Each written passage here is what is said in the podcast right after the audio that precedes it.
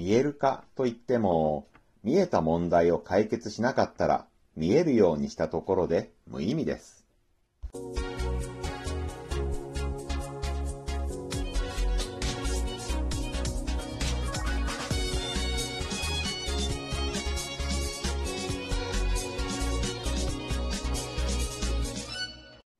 皆さん、こんにちは。ブックトーカーベンの読書シェアリングへようこそ。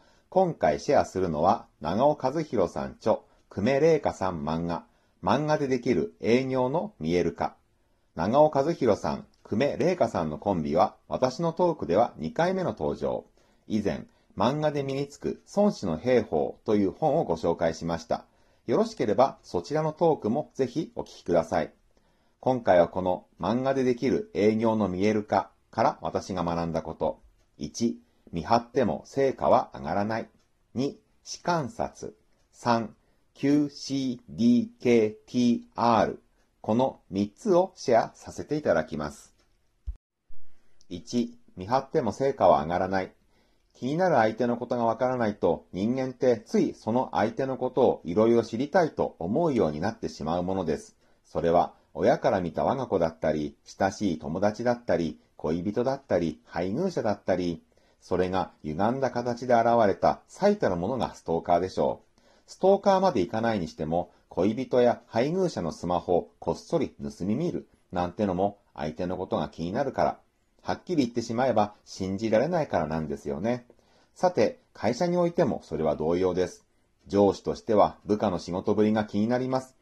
営業の外回りに出かけていくのはいいけれど、ちゃんと得意先を回っているのか、もしかしたらファミレスやネットカフェでサボったりしているんじゃないのか、でも一人一人が外で何をしているのか会社で留守番している上司にはわかりません。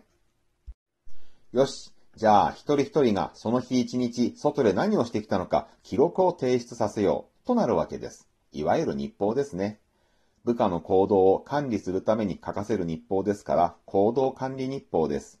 まあ要するに上司が部下を信じていないから書いて提出させるわけです。でもこれ、多くの場合ほとんど意味がありません。だってこれ部下の自己申告なわけです。だから適当に書いたところで、もっと言ってしまえば嘘を書いたところで全く上司にはわからないわけなんですよね。多少、これ事実か？本当なのかな？と思われる内容を書いても嘘だという証拠がありませんから、上司もお前これ嘘書いたな、とは言えません。そんなこと言えば今のご時世パワハラです。だから部下は日報を脚色し、適当な作文を書きます。もちろん中には正直に書き、良い成果を上げる部下もいるでしょうが、実際のところ適当に書く部下少なくないでしょう。そして上司としてもそれが分かってきます。ああ、これ嘘だなぁと。でも、これ嘘だろうとも言えないし、だから上司もそんないい加減な日報を読まなくなる。コメントも書かない。部下も上司が読んでないことすぐわかりますから、ますます適当に書くようになる。部下は適当な日報を書き、上司はその適当な日報を読まない。一体誰のために、何のために日報は書かれ、提出されているのでしょう。誰も幸せじゃない不幸な現実です。そう。人間というのは誰かを見張ろうとしても100%見張り切ることはできないのです。行動を完全に把握することは不可能ですし、自己申告させてもそれに意味はありません。そもそも、見張るという行動の根底にあるのは、相手に対する不信感、信頼がないのです。信頼のない間柄において、良好な人間関係が作れるでしょうか親子にしろ、友人にしろ、恋人にしろ、配偶者にしろ、上司と部下にしろ。私たちはあらゆる人間関係において、まず相手を信頼することから始めなければならないのです。2、視観察。まずこの視観察を漢字でどう書くかをご説明します。視観察を漢字で書くと、物を見る視力の視、視聴覚の視に、朝顔の観察やカブトムシの観察の観察をつけて視観察。物を見るのに視観、察の3つの見方があるということです。視観察は論語の中にある教えで、その人物のありのままの言動を見て、その人物が過去からどういうことをしてきた人かを見て、その人が目指す目的や動機は何かを察すれば、人の本性は隠しておくことができないということ。これを先ほどの日報に当てはめて説明しましょう。死ですが、これは日報に記載する事実に相当します。商談の内容、顧客の言動をありのままに書く、それが事実です。商談の内容や顧客の言動については、場合によっては裏を取ることができます。なので、部下もそうそう嘘ばかり書くわけにはいかないでしょう。それを日報に記録。時系列を遡って読み返すことで、感という見方ができるようになります。最後に、それらをもとに頭を働かせて推察する。それが察です。5年前にはこうだったけど、3年前にはああなり、1年前にはそうなった。そうすると一回一回の商談では見えなかったものが見えてきます。顧客の判断基準が見えてくるのです。この漫画の原作者である長尾和弘さんは、漫画の孫子の兵法の著者でもありますが、士観察は孫子の兵法にある敵を知り、己を知れば百戦危うからずの実践です。商売なので、この場合は敵ではなく商売の相手ですが、商売相手のニーズ、要するにお客さんはどういう時に買いたくなるのか、買おうと決断するのか、それを知ることができればいいわけなんですよね。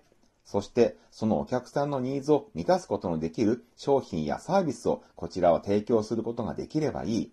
日報を今お話ししたようなものにできれば、日報はお客さんに商品やサービスを提供する上での頼りになる計画書になるのです。3、QCDKTR。この試観察をより効果的に行うためにもう少し詳しくお話ししましょう。それが QCDKTR です。これは商売の相手、顧客とコミュニケーションを取る際、顧客から引き出すべき6つの項目です。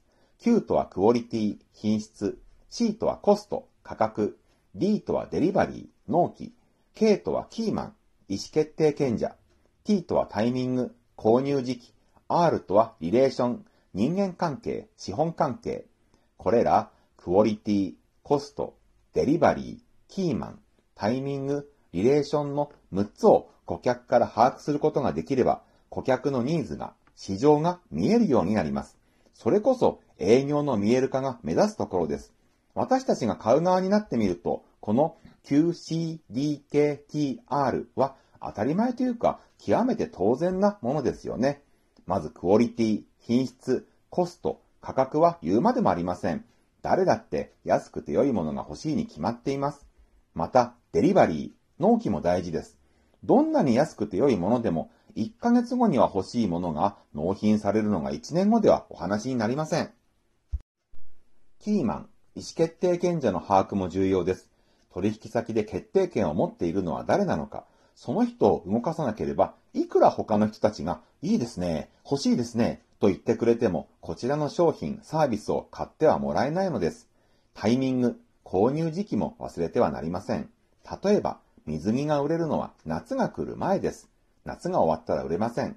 流行もありますから、来年の夏には回せない商品もあります。リレーション、人間関係、資本関係も無視できません。これまでの他の取引先との付き合いがあって、こちらに乗り換えてもらう上でのハードルになっている場合があります。商品、サービスなどが良くても相手に買ってもらえないのには、こういう理由がある場合もあるのですね。そのハードルを取り除く、あるいは取り除けないまでも下げる、それが可能なのかどうか見極める必要がありますね。もしダメな場合は、今回は引き下がる。という判断だってあるでしょう。どうせなら早く判断することが必要です。その分、他に営業をかけることができますからね。まとめます。1、見張っても成果は上がらない。2、視観察。3、QCDKTR。いかがでしたでしょうか？何か問題があるなぁ、思うようにいかないなぁ、という時は見える化が必要です。この漫画には営業の見える化をどのように進め、どういう成果を導き出せばいいのかがわかりやすく描かれています。文字だけのビジネス書だとハードルが高いなという人にとってまさに絵で漫画で見える化されたのがこの本漫画でできる営業の見える化なんですよ。今回ご紹介したのはこの本から私が学んだことのほんの一部です。もっと営業の見える化について学んでみたいと思われた方、説明欄に本のリンクを貼っておきましたので、ぜひ買って読んでみてください。今回のトークが少しでも皆さんのお役に立てば幸いです。では、また次のトークでお会いしましょう。ブックトーカーのベンでした。